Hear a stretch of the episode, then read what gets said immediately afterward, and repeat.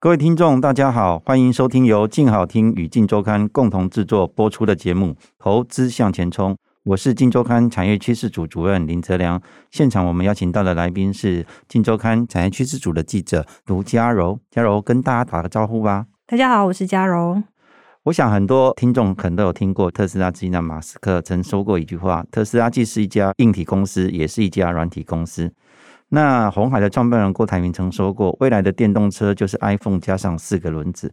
那为什么马斯克跟郭台铭会讲这样的一句话呢？我们今天就会为大家来解答这样的一个疑问。那想先跟嘉柔问一下，就说，哎，好像您这次有访到一家很小的公司，可是这个公司背后的股东大有来头，可以帮我们介绍一下科洛达这家公司吗？科洛达是一个位居在民权东路的商办大楼的一间小公司，它的股本只有八千万，营收虽然只有两亿，但是它背后的股东阵容其实是非常庞大的，像是趋势科技啊、联发科、台达电，还有新加坡电信这些公司都是它的股东。那这家公司主要的产品跟营业项目是什么呢？它主要是做一些 OTA 软体更新的一些技术，是可以用比较简单或是听众比较能够理解的方式告诉我们什么是 OTA 这样的一个东西。其实回应刚刚泽良哥有说，就是像是马斯克，他就说他未来可能会是一家硬体跟软体的公司。是那其实现在电动车发展已经进入了一个软体定义汽车的这个时代，是所以未来透过 OTA 这个技术，只要按下更新键呢，就是可以拥有很多透过软体升级的功能，像是特斯拉，它就是透过这个软体升级，让那个驾驶员在寒风刺骨的一些空间，也可以在进入车前就先帮你暖好，所以它可以提早启动这样子，对对对对，暖车的功能这样子，对对对。其实 OTA 这个东西，融合下来这个东西，其实一般的听众应该不陌生。好像我们的智慧型手机也有类似这样的一个功能的存在，是不是？对啊，像我们用 iPhone 或是 Android 系统，时常都会提醒说：“哎，我要做更新了。嗯”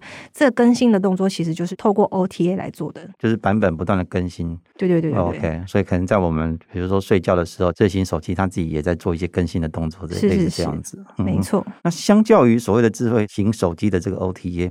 在所谓的自驾车或是智能车的这个 OTA 上面，它有一些什么比较大的不同吗？嗯、呃，这一次访的科洛达的执行长，他就说，智慧型手机跟汽车的不同就在于，可能智慧型手机只要更新，是系统可能跑一千多次就可以了。但是如果是自驾车的话，可能它跑的作业程式可能到一亿这么多的数量。那另外从作业系统来看，可能手机就只有一个作业系统，可是一台车可能就有四个作业系统、六个通讯协定，其实是非常多元组合，变化很多。所以就城市的数量来讲，它可能是千万跟所谓的上亿这样子，是将近十倍的一个差距。这样子，对。那目前来讲的话，科罗达这家公司，它主要营运的范畴是在台湾吗？还是在中国这边呢？嗯，它其实一开始是先聚焦在中国的市场。嗯，那会这么做呢？是因为汽车这个产业是非常要求可靠性的这个东西。嗯嗯嗯、但是中国这一块，其实在电动车发展的非常积极，所以他们很多新创公司冒出头，接受新的公司也比较 open mind。嗯嗯嗯，我的理解好像就是说，哎，其实他之前也有做过类似智慧型手机的这个 OTA，那为什么好像感觉有点放弃 smartphone 的这个 OTA 的业务，然后开始往所谓在车用的这一部分去做一些布局呢？就像刚刚怎样说，其实科洛达一开始是从手机作业系统的 OTA 更新去着手，是但是因为现在像是 Google 啊，或是 Apple 这些公司，他们操控了作业系统。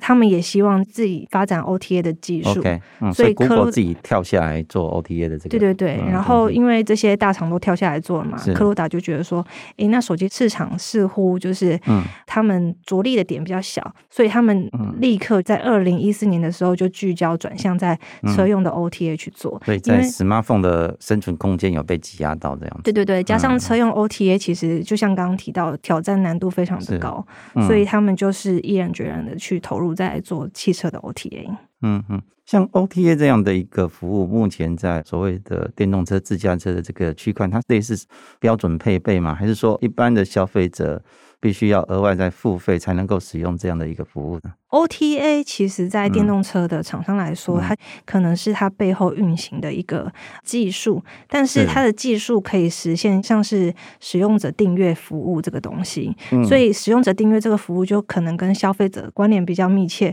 是或是车队管理这些应用。嗯，那除了特斯拉之外，其他的车厂目前导入这样的一个 OTA 的服务的。状况大概是什么样子？嗯、除了特斯拉之外呢，其实像是福斯、嗯、丰田还有 GM 这些车厂也开始导入这些 OTA 的功能。OK，所以有越来越多的车厂普遍都有提供这样的一个服务，就对了。没错。那其实你刚刚有提到，就是说可能一台汽车它对应的作业系统跟通讯协定的这个变化相当的多，这样子。那科洛达这家公司有办法根据这样的不同的作业系统跟通讯协定去服务他车厂的客户吗？嗯，针对这个部分来说，嗯、其实。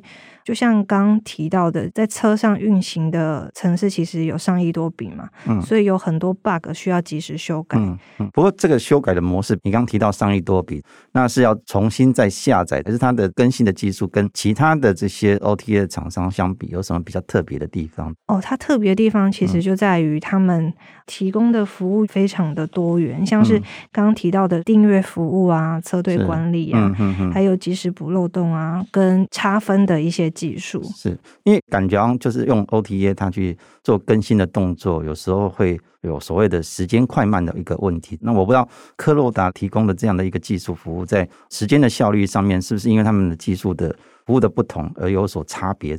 比如说要重新再完全下载一次呢，还是它只会针对这个城市里面需要做更新的部分去做一些修改，这样子的一个状态呢？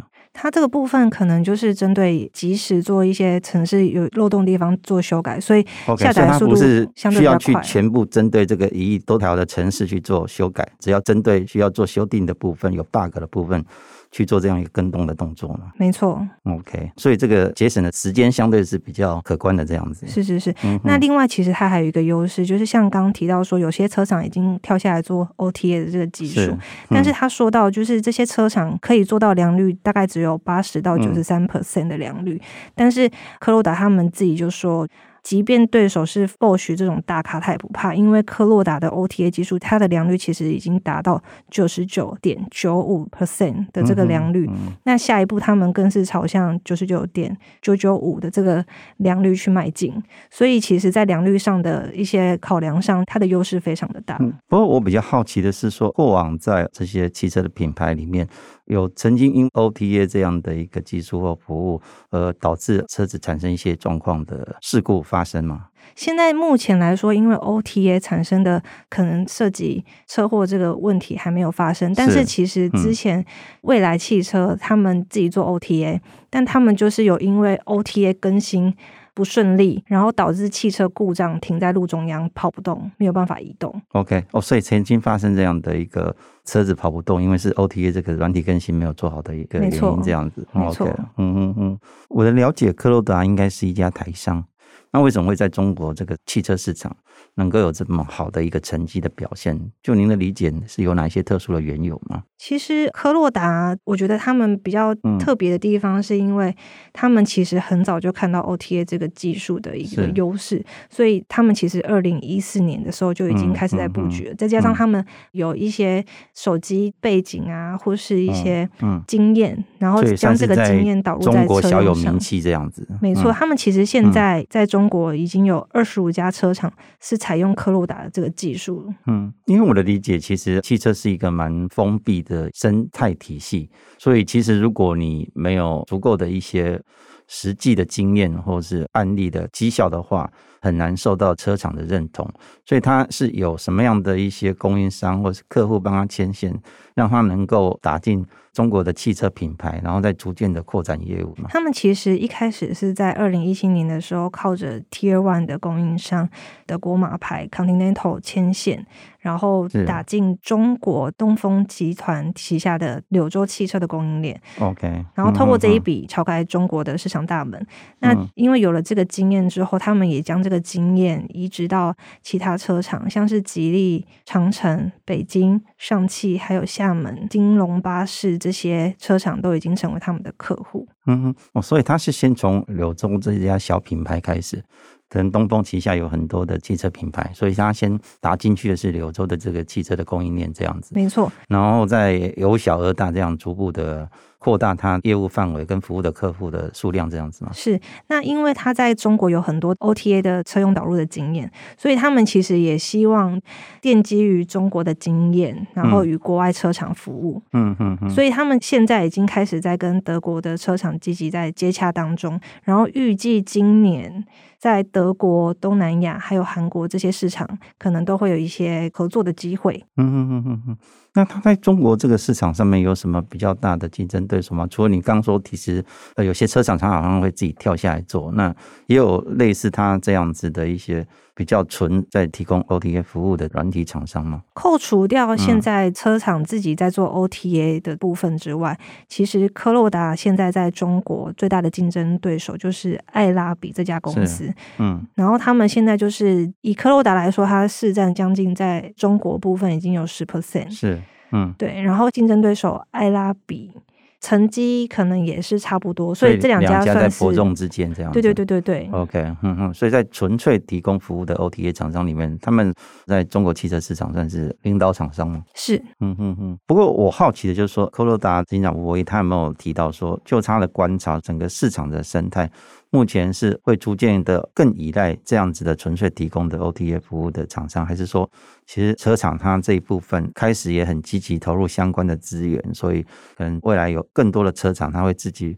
去 involve 这个部分的业务这样子呢？车厂其实他们也希望自己做，但是因为涉及到刚刚提到良率的部分，嗯嗯嗯嗯、所以科洛达认为在 OTA 市场，他们其实还是有蛮大的机会。嗯嗯嗯嗯，因为车子只要一故障，真的是会涉及人身安全的问题。OK。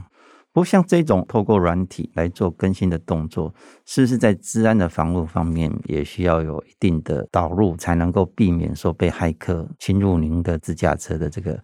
控制的系统是的，所以科罗达其实也跟他们的投资公司趋势科技的子公司 VIG-ONE 做合作，嗯，透过这家公司的合作，强化一些治安的防护。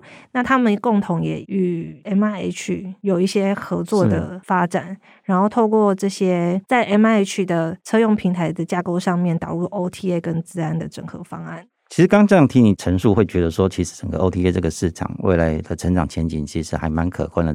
但我不知道有没有一些研究机构的数据或是资料去佐证这样的一个市场的一个成长。从研究机构的资料来看的话，其实 OTA 的市场产值在二零二零年已经达到二十八点九亿美元。嗯，那二零三零年他们是预估说可能会成长到一百四十四点七亿美元这么多。它的年复合成长率大概有十八 percent，哇，这个成长率其实还蛮可观的。因为以一个产业的状况来讲的话，如果能够有十 percent 的一个年复合成长率，其实就是一个蛮可观的一个成长的幅度。所以它竟然有达到十八趴这样的一个状态，是。